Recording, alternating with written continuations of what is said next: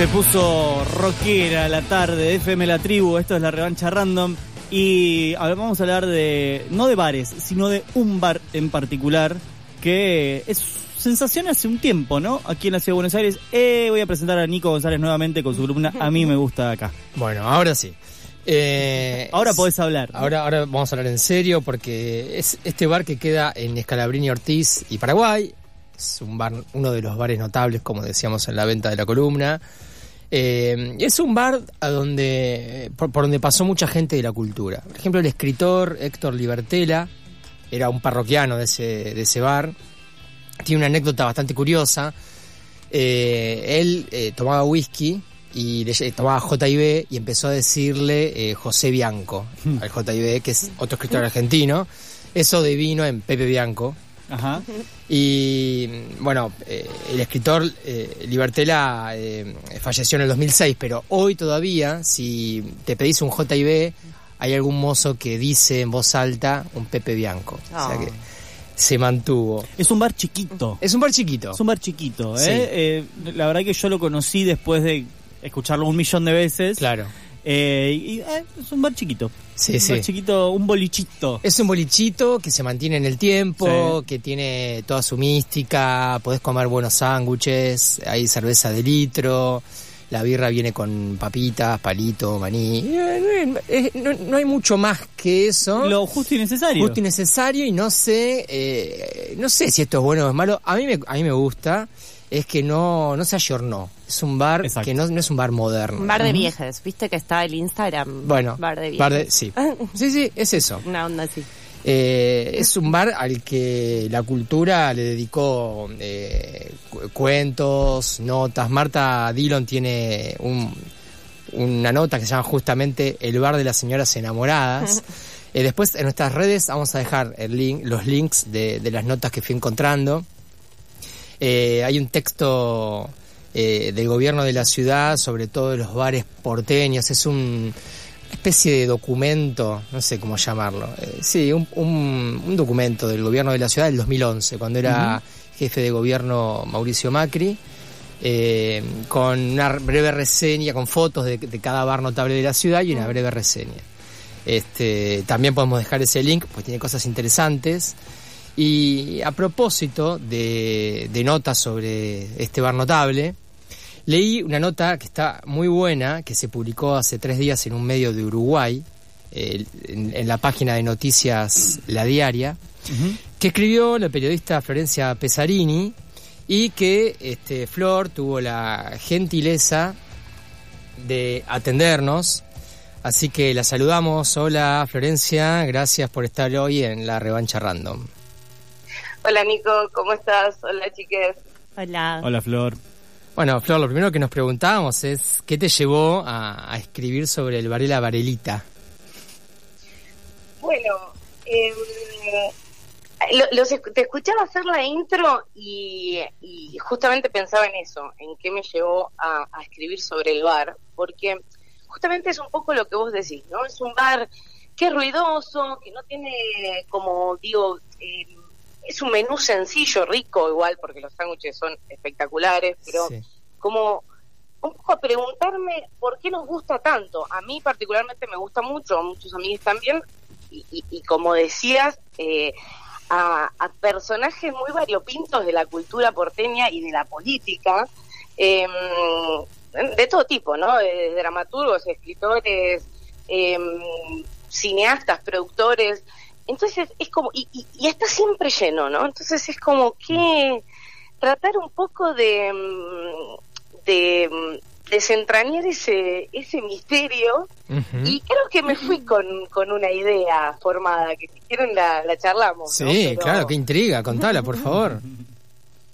Bueno, eh, a ver, me parece que eh, está bueno un poco recapitular la, la historia del lugar, ¿no?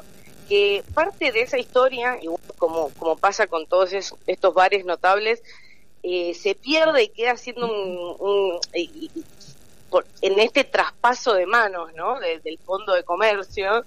Eh, pero bueno, algunas partes sí se, se, pueden reconstruir o las hemos llegado a reconstruir. Eh, y dentro de esa historia y ese traspaso hay, hay tanta hay tantas anécdotas eh, como, como lindas y casi como ancladas en otro siglo que se siguen que se siguen continuando el día de hoy. Y yo creo que algo de esa esencia se lo sentís vos cuando te sentás a tomar una birra y, y, te atiende eh, el empleado que trabaja con la mejor de las ondas.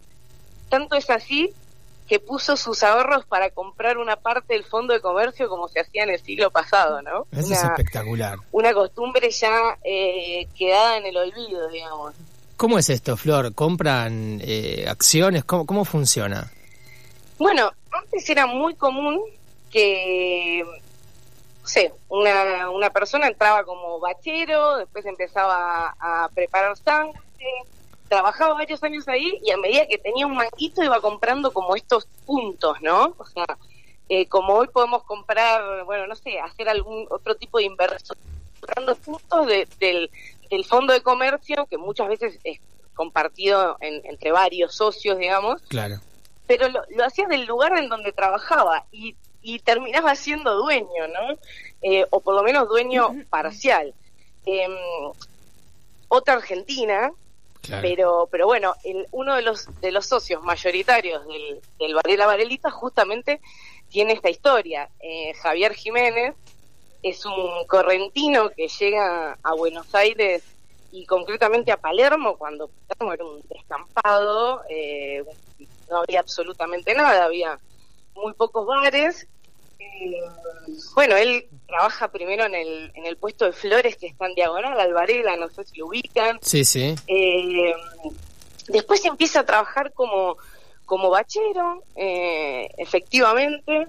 Eh, en ese momento también trabajaba en la pizzería que está enfrente, como que el, el, dueño de la pizzería le, le, consulta al dueño del Varela si, si pueden compartir el empleado, esto también se usaba mucho, ¿no? Como, como le pide permiso, digamos, como, como antes se pedía la mano, bueno. Hmm. Y, y, entonces él empieza a trabajar como bachiller y eh, un poco lo que les contaba, ¿no? Esa costumbre de esa época de tratar de juntar un mango y mm, intentar comprar por lo menos unos puntitos de, de, de, comercio. Bueno, el sentido de pertenencia que debe dar este, este tipo de, de, de, empleo, digamos, donde vos podés comprar acciones del local que estás atendiendo. Totalmente, totalmente. Y mm, bueno, en su momento em, eh, Jiménez sentía que el bar estaba siendo desaprovechado porque em, el único de los, de los socios que trabajaba ahí era un señor muy grande, estaba cansado, entonces digamos, para decir la corte, no, él sentía que no lo atendía bien el bar. Claro, veía el potencial. le pica, este bichito de, de comprar cuando algunos socios se desprenden de, sus acciones, digamos, pero obviamente no le alcanza. Y, y bueno, y acá una, historia que me pareció como bastante conmovedora es cómo finalmente Jiménez puede hacerse del 40% de, de lo que es el bar, que em, cuando se muere uno de los gallegos que, eh, que tenía que tenía una parte, ¿no? E, ese ese gallego, em, antes de morirse, se casa con, con, una con una mujer paraguaya que había cuidado primero a su mujer enferma y después lo había cuidado a él. Y bueno, acá como Maclara, como Jiménez no se casa para compartir cama ni nada de esas cosas, sino para dejarle todas sus, todos sus bienes. Em, entonces, cuando finalmente se muere, es la paraguaya la que le termina vendiendo ese 40% a un precio que, que Jiménez al, cual pudo acceder, digamos, si bien se endeudó con todo el mundo. Sí, en tu nota lo claro, ahí como concretar un poco su sueño. Claro, claro. Y de, y eh, de todas las de todas las historias, Flor, que te, no sé, que supongo que te debe haber contado, ¿cuál es la que más te, te, te llamó la atención del lugar? Recién este, en, la, en la intro contábamos la de Héctor Libertela, que le puso un nombre curioso al JIB. Este, bueno, vos yo también estuve leyendo, también está en tu nota, que Chacho Álvarez era un parroquiano de La Varelita. Es, de hecho el día que yo fui a charlar con, con Jiménez estaba ahí sentado eh, leyendo un libro y, a ver, algo que tiene que ver con, con Chacho Álvarez, ¿no? Porque yo me preguntaba, ¿de, ¿en qué momento empiezan a ir todos estos personajes de la cultura? ¿Por qué? ¿Por qué es el Varela Varelita, no? Y mm, nadie sabe responder exactamente esa pregunta. Sí hay algo que pasa con estos bares tan viejos que están desde una época donde había uno, dos Mm. bares en la zona, ¿no? Eh, pero eh, también hablé con, bueno, con el con el Varelita original, o sea, por quien el, el lugar se llama así, que Claro, es que el era hijo de Manuel el- Varela, claro. quien era el dueño del, del bar en, Claro. en algún momento, le puso así por su hijo Juan Carlos Varelita, digamos.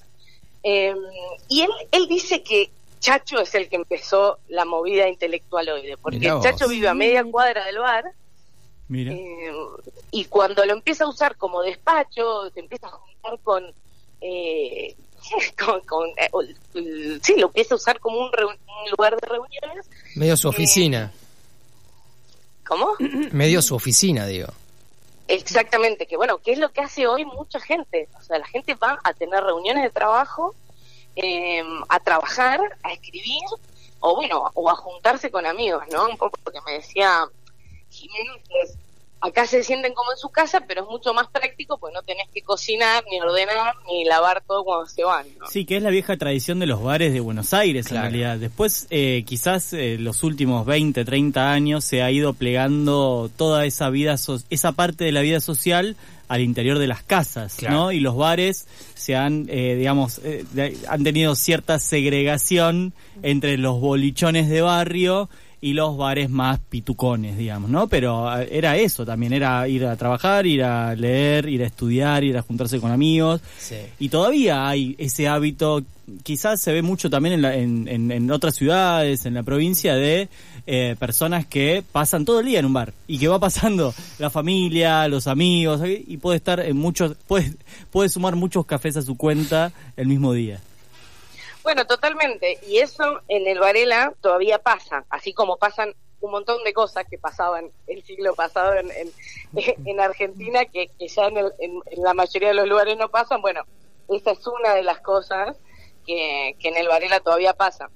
Pero, mm, pero bueno, digamos, eh, Juan Carlos Varelita, eh, el hijo de Varela, el que, el que le pone ese nombre en 1960, eh, antes se llamaba Ricky el lugar, eh, dice que cuando ellos estaban en el bar, eh, era un bar de, él lo definió como de pintores de brocha gorda eh, y borrachines del barrio, ¿no?